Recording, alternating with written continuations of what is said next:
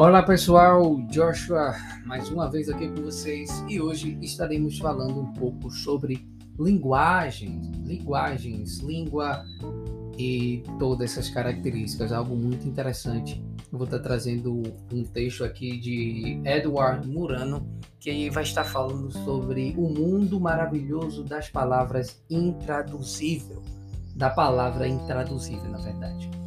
É, então, primeiramente, eu gostaria de começar falando com vocês um pouco da diferença de língua e linguagem. A, a linguagem em si, ela representa mais a interação que os seres humanos têm, né? o sistema de representações, por signos, símbolos, etc.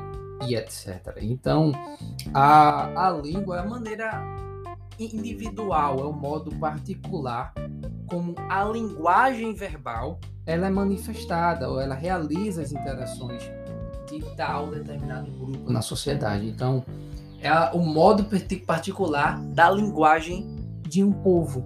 Então, a, a linguagem é algo super específico que pode ser carregado com signos, que vai ser o significante e o significado ok? Então, se pegamos o significante, é, o significante é algo que dá o suporte para um, um material. Então, se você pega uma, uma caneta, a caneta é o significado. O significante é o nome que damos para ela. Então, caneta no Brasil chamamos caneta. Tem gente que pode chamar de esfera, algo raro, não, não se vê comumente, e diz caneta. É, então, cada, cada coisa tem, por isso que se torna mais fácil você aprender um idioma quando você sabe dessas situações, porque você, quando você vê uma matéria, você pensa nela como um significado. Então, carro, o carro tem uma função. Então, você pode estar chamando de coche se você está na Espanha, por exemplo, você pode chamar de carro se você está no México, digamos. E car, se você está no, nos Estados Unidos, car, algo car, se você está na Inglaterra. Então, as palavras em si elas vêm para representar, então elas são significantes de alguma coisa. Então nós temos um signo que pode ser apresentado como um ícone, uma, um índice, um símbolo. Então é algo que vai estar representando alguma coisa. Se você parar para pensar, quando você diz assim, traz um, um bolo de aniversário, a comida é uma representação de um gesto carinhoso por mais que você não perceba, por mais que a gente não fale diretamente isso, mas um presente, alguma coisa, está associando a outras situações. Então, a linguagem, a linguística, no geral, é algo bastante bacana de se, de se dar uma olhada. Então, a gente vê que a linguagem em si é uma forma da interação, uma forma organizada que tem das coisas, né? O signo é uma unidade de representação. A, então você pega a palavra, é o nosso signo, é o signo de tal objeto. O significante vai ser o suporte material e o significado, o conceito de algo. E a linguagem verbal, no geral, tem o quê? Tem os signos linguísticos, a, a forma como se realiza nas diferentes comunidades locais, constitui a língua. Então, a, a linguística em si, com esse sistema, começou a surgir por volta do século XVII, século a, 19, entre o século XVII ao século XIX, o pessoal começou a estabelecer uns sistemas, né, para reconstruir, investigar como funciona a linguagem em si. E no inglês também viu muitas reformas, no, no português enfim há bastante tempo o, o, espanhol, verdade, digamos, né, o espanhol, muitas reformas, depois o português, muitas reformas, sempre com essa busca de organizar como a gente vai estar tá definindo cada coisa. Eu gosto muito, pessoal, dessa de, dessas definições, porque se você parar para pensar, as palavras, às vezes ela vai se modificando com um propósito específico. Palavra achar no português palavra achar, você pega no inglês, think, think pode ser usado para achar. Achar, no geral, no inglês, digamos, vai ser find, find, no sentido de você encontrar algo. Palavra, na sua origem, achar, ela vem com o propósito de você se deparar com o que você estava buscando ou se deparar com algo que você quer ou queria ver, digamos assim. Então, quando você diz achar com opinião, é como se você encontrasse na sua mente algo. E por isso que essa palavra é utilizada para achar. Se você pegar, por exemplo, a palavra é, He doesn't have to ask again. Ele não tem que perguntar de novo, traduzindo do inglês. Mas a palavra tem no inglês, é, a, ela não precisa perguntar de novo. Mas se fosse traduzir literalmente, ela não tem que perguntar de novo. No português a gente fala assim? Não, a gente não fala assim. Nós falamos, já não precisa. Então a palavra que teria que ser usada no inglês é He doesn't need to ask again. Então, se você vem de uma língua inglesa, você vai entender bem esse exemplo que eu estou falando. Porque as palavras em si, ela tem o significado dela, mas ela pode estar assumindo outras formas. Então, quando você vem para o português e encontra a palavra manga, manga pode ser uma fruta, manga pode ser uma característica no Nordeste, por exemplo, mangar de alguém. Você está fazendo bullying com essa pessoa, você está é, tirando onda, algumas, algumas regiões também se diz assim, tirar onda, tirar brincadeiras é, inadequadas, assim por assim dizer, é, apelidar, apelidar, outra palavra talvez que vocês não conheçam, que é você colocar nomes na pessoa, nomes pejorativos, cabeça de pau, cara de sabão. Então isso é mangar de alguém. Alguém fez algo de errado, está dizendo que, ó, que bicho fraco, não sabe jogar direito. Isso é mangar. Então, manga pode ser uma fruta, manga pode ser mangar, manga pode ser o mangar no sentido do, do desenho que existe.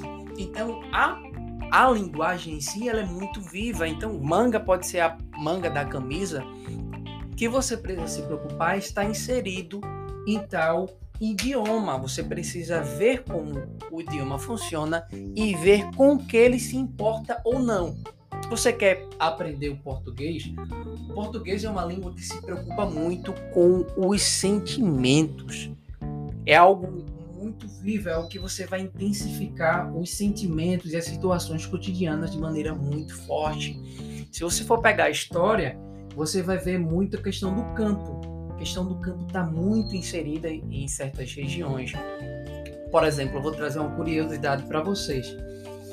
Antes da gente começar o nosso texto das palavras intraduzíveis, segura aí se você quer ver. Quando eu vim para Paraíba, eu sou natural de Pernambuco, sou pernambucano, nasci lá, lá, lá, lá em Pernambuco, Recife. Então, o que acontece? Lá o pessoal fala uma palavra assim, miséria. Miséria, eita, miséria. Não é todo mundo que fala, mas os jovens falam muito. Ah, miserável. Então, é algo que se fala cotidianamente. Mas na Paraíba, especificamente, como vem de uma região é, que há muito há um pouco tempo atrás era muito urbana, era não era não era tão urbana, na verdade, era uma região rural, uma região mais de interior, não é tão desenvolvida quanto Recife. Então, o pessoal tendia muito a, a, essa vida do campo e toda essa conjuntura de, de vida do campo. Então, quando a, a miséria era relacionada à pobreza, ou se não peste, a palavra peste também é muito mal vista. Então, essa palavra é, ela é tida como um palavrão na Paraíba, na região que eu estou agora. Mas onde eu nasci não era visto como um palavrão. Por alguns, talvez era visto como palavra feia, mas era muito comum, inclusive religioso, falar a miserável. No Nordeste fala muito isso, nas outras regiões, menos na Paraíba. No, no na, no, na, na, na região Natal se fala, eu vi gente do Ceará também falando Bahia, ah, miserável, se fala muito. Mas na Paraíba é algo visto feio. Então, a maneira como eles se comportam aqui diz muito o uso das palavras específicas que está sendo usado. Então, a maneira como a gente se comporta influencia na nossa linguagem. E eu estou trazendo aqui um texto para vocês, eu fiz toda essa introdução para chegar nesse texto, para você ver como é bonito essa questão da linguagem. E eu vou estar lendo esse, esse trecho para vocês e vocês vão entender exatamente porque eu fiz toda essa introdução do que é a linguagem, do que são signos, do que são os conceitos e como a língua é viva, como ela se transforma e como ela tem certa característica em algumas linguagens. Algumas linguagens, às vezes é tão curto e se representa algo tão, tão longo. Então, sem mais delongas, sem arrudeio, arrudeio é uma palavra daqui do Nordeste que é algo, alguém ficar falando muito então vamos deixar de arrudeio e vamos ler o nosso texto, certo? De Edgar Murano. Eu encontrei isso aqui, está é, no site Língua Portuguesa São Paulo, fragmento edição 35, 12 maio de 2008. Só apenas para citar, certo? É... Vamos lá. Tem termos que só existem em outros idiomas revelam que cada língua possui uma abordagem distinta para a mesma realidade, mas suas diferenças podem ser apenas aparentes. Que o amor é complicado, ninguém questiona. Mas o povo boro da Índia tem vocabulário aparentemente bem mais atento às nuances desse sentimento do que muitas línguas. Obviamente, o grego, só fazendo um parêntese aqui, o grego, ah, o hebraico também, ele dá uma intuição bacana ah, o amor. Então, tem várias características de amor, mas ele está trazendo aqui especificamente Índia, o povo boro, certo? Para eles, onsai significa fingir amar. Ongubisu, Bisi ou Bisu, não sei qual é a pronúncia, amar de verdade e oncia, onzia, oncia, amar pela primeira vez. Então, veja só, temos fingir amar, amar de verdade e amar pela última vez. Continuando.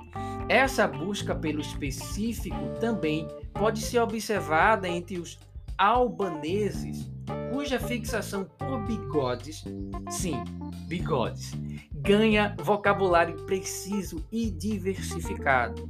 Mar, mar, bigode espesso, hall, fino, roar, raspado, glab, com pontas finas e por aí vai. São mais de 10 tipos, além de 27 termos dedicados a sobrancelhas. Exatamente o que você ouviu. Continuando. E como se certos povos viessem e sentissem coisas e fenômenos a que outros não parecessem atentos. No livro Tim, o irresistível almanac das palavras que a gente não tem. O inglês Adam Jacob de Boynod compila termos e expressões de diversos idiomas, como Rapa Nui, Inu, Inuit, alemão e japonês, cobrindo aspectos da experiência humana que os povos teriam em comum, mas a linguagem nem tanto. O autor defende que algumas palavras descrevem conceitos e sensações locais, e suas favoritas tendem a ressaltar um aspecto de uma cultura específica. Na variedade babélica de, de línguas, chama a atenção a capacidade de determinados vocábulos sintetizarem ideias complexas peculiares. É o caso de Itsuapok, que em Inuit, idioma da nação indígena Inuit da região de Quebec, Canadá, significa ir muitas vezes à porta de casa para ver se a pessoa vem vindo ou do termo holandês plim plank terem, fazer uma pedra chata ricochetear na superfície da água o maior número de vezes possível. E até da palavra título Tingo, que em Rapa Nui, idioma polinésio da ilha de Páscoa, território chileno ao sul do Pacífico, é pedir emprestada uma a uma as coisas da casa de um amigo até não sobrar nada. A rigor, situações como essas em muitas culturas, é, a rigor, situações como essas existem em muitas culturas, mas a maneira como se cristalizam em um único vocábulo que as tornaria tão especiais. A palavra alemã Schrenzenbudar dificilmente encontraria equivalente em nosso idioma, posto que significa frustração de quando alguma coisa acaba não sendo tão ruim como esperava. Cada língua tem palavras sem tradução, mas a experiência humana é comum a vários povos. Então, a, a gente tem também algumas palavras bastante interessantes nesse texto, né? Que vocês gostaram as, tanto quanto eu. É, que existe também algumas palavras no português, como a saudade, é, o jeitinho, né? Que foi é um pouquinho difícil para mim explicar às pessoas. Jeitinho, jeitinho. É a característica de uma pessoa, é como ela age, o jeitinho. É, mal olhado, mal olhado como explicar mal olhado para uma pessoa, o, o tirar, tirar gosto, tirar gosto, é, cafundó, embromar, são palavras que obviamente eu posso estar trazendo para vocês, algumas mais fáceis que as outras, né? Como tira-gosto, é um, uma comida que acompanha ah, quando você está comendo algo no restaurante, você pede um tira-gosto para acompanhar uma cerveja, algo desse tipo. Então, um tira-gosto, cafundó. Meu Deus do céu, como eu explicaria para vocês cafundó?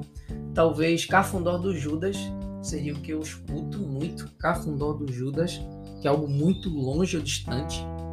Embromar, embromar é algo parecido com o que eu falei, que é em, em é, é você tapear alguém. Arru, arrudear. Arrudear foi como eu falei aqui no Nordeste. Pronto, arrudear seria embromar. Pode ser embromar também, não necessariamente. Arrudear é você passar muito tempo falando para explicar alguma coisa. Por exemplo, eu estou arrudeando para explicar essa palavra. É, embromar vai ser com a intenção de enganar. Você está falando algo para disfarçar, para disfarçar uma situação. Você está embromando ou tapeando, uma forma de se falar também. Então, tem palavras que é muito característica de uma, de uma situação. A gente criou uma palavra, saudade, ou seja, é a característica de estranhar, característica I miss you, I miss you, sentir a falta de alguém. Então, a maneira como a língua se comporta é algo muito bacana. É, cada região tem a sua característica específica e, e esse texto vocês precisar, precisavam ouvir. Eu, eu espero ter contribuído um pouco, né? Obviamente, eu estou jogando informações aqui para vocês, espero que, se você se interessar, você pesquise. E, e o tema desse podcast vai ser essa questão da linguística, né? Eu acho muito bonito é, pretendo. Acabei de entrar no curso de letras a, aqui no Brasil, onde eu estou morando por enquanto. E é algo que eu quero muito é estudar essa questão da língua, como a gente se comunica com outras pessoas e as representações que isso tem de maneira como a gente organizou, né, as palavras, as, a, a linguística em si. Então, pessoal, foi isso o nosso podcast de hoje. É, logo mais estarei trazendo mais, mais informações para vocês. Não se esqueça de deixar seu comentário em alguma das plataformas que eu estarei postando esse podcast. E foi um prazerzão, excelente semana para vocês, excelente dia para você que você está ouvindo. Espero que você tenha aprendido alguma coisa interessante nesse, nesse podcast. Então, esse é Joshua Podcast. Espero ver vocês mais vezes e até logo. Tchau, tchau.